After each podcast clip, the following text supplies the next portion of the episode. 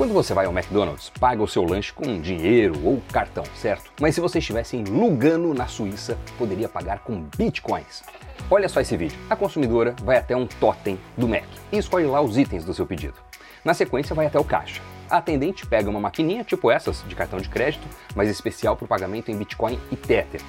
Ela gera um QR Code. A cliente mira a câmera do celular e, voilá, feito o pagamento via cripto. Esse teste, esse piloto do Mac é uma excelente sinalização para as criptos.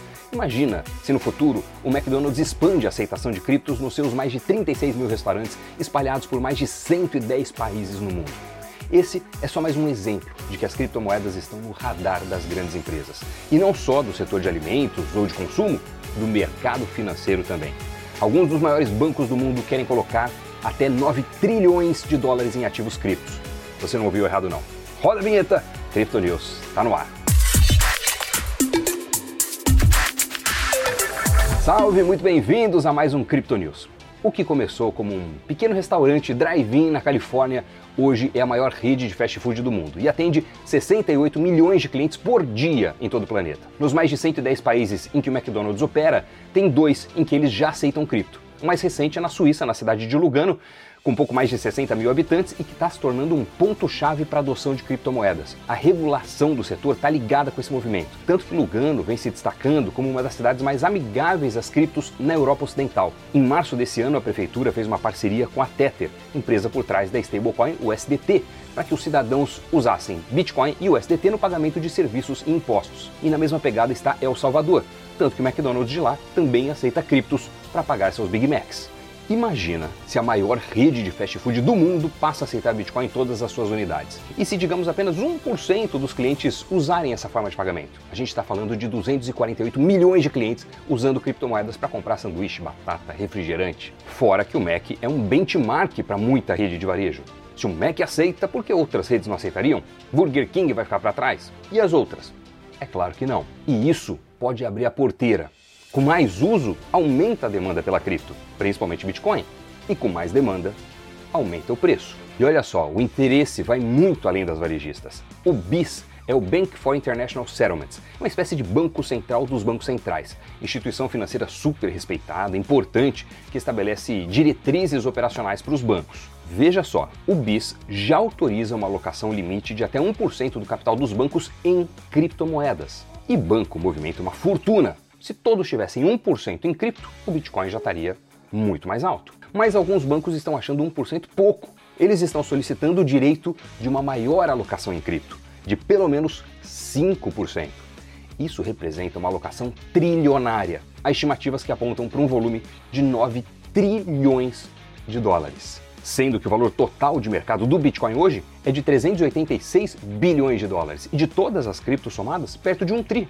Imagina o impacto dessa força compradora, com o apetite crescente dos bancos por bitcoins e por outras criptomoedas. Para ter uma ideia, um levantamento da Trademap aponta que os Estados Unidos têm 306 bancos com capital aberto, com pelo menos 48 trilhões de dólares em ativos sob gestão. Qualquer expansão de alocação em cripto pode ter um impacto extraordinário sobre os preços. É um potencial imenso. Apenas do que já foi reportado de forma oficial, o BIS divulgou recentemente um estudo onde mostra que 19 bancos do mundo já estão com exposição a criptos. São 10 nas Américas, 7 na Europa e 2 no resto do mundo. Em conjunto, eles detêm 9 bilhões e 400 milhões de dólares em Bitcoin e outras criptos. E essa cifra representa apenas 0,14% das exposições totais desses bancos do estudo, ou seja, nada. Também nesses dados, mais da metade dos mais de 9 bilhões estão alocados em exposição ao Bitcoin, 56%. E junto com o Ethereum, as duas representam quase 90% das exposições relatadas, como a gente pode ver nesse gráfico, onde o Bitcoin está representado por essa cor meio lilás e o Ethereum azul. Na sequência, com quantidades bem menores, tem um pouco também em Polkadot, XRP Ripple, Cardano, Solana, Litecoin e Stellar. Mas de longe, de longe, o Bitcoin está na frente. Curiosidade, esse levantamento também mostra que esses bancos não são grandes fãs de stablecoins. Elas são encontradas apenas em pequenas partes do portfólio dessas instituições.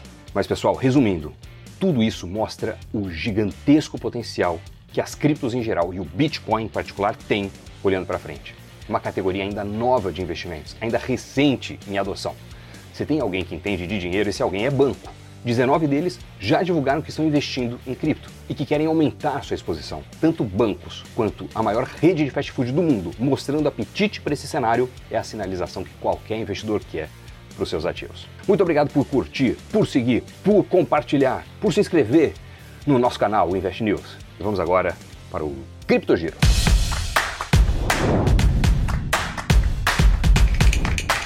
Depois de dois anos de debates, autoridades da União Europeia concordaram com o texto final da sua legislação sobre criptomoedas. A medida pode abrir caminho para uma abordagem regulatória em toda a Europa. Agora o texto segue para aprovação do Parlamento Europeu. O Telegram liberou operações de criptomoedas via aplicativo de mensagens. Os usuários vão poder enviar e receber criptos além de comprar ativos digitais. Mas isso tudo será feito através do modelo peer-to-peer, -peer, ou seja, apenas entre usuários.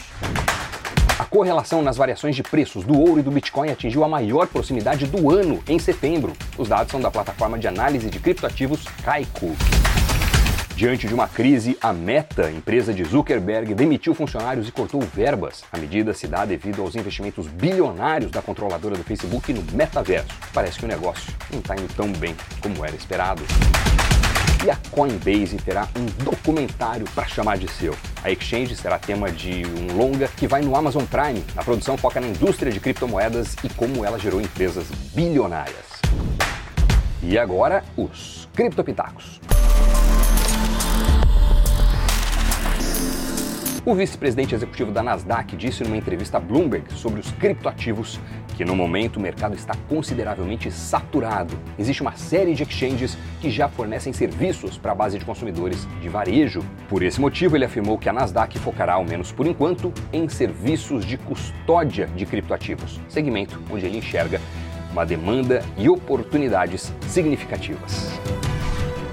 E Mike Novogratz, CEO da empresa de investimento em criptomoedas Galaxy Digital, afirmou que outubro será diferente de setembro em termos de desempenho do Bitcoin.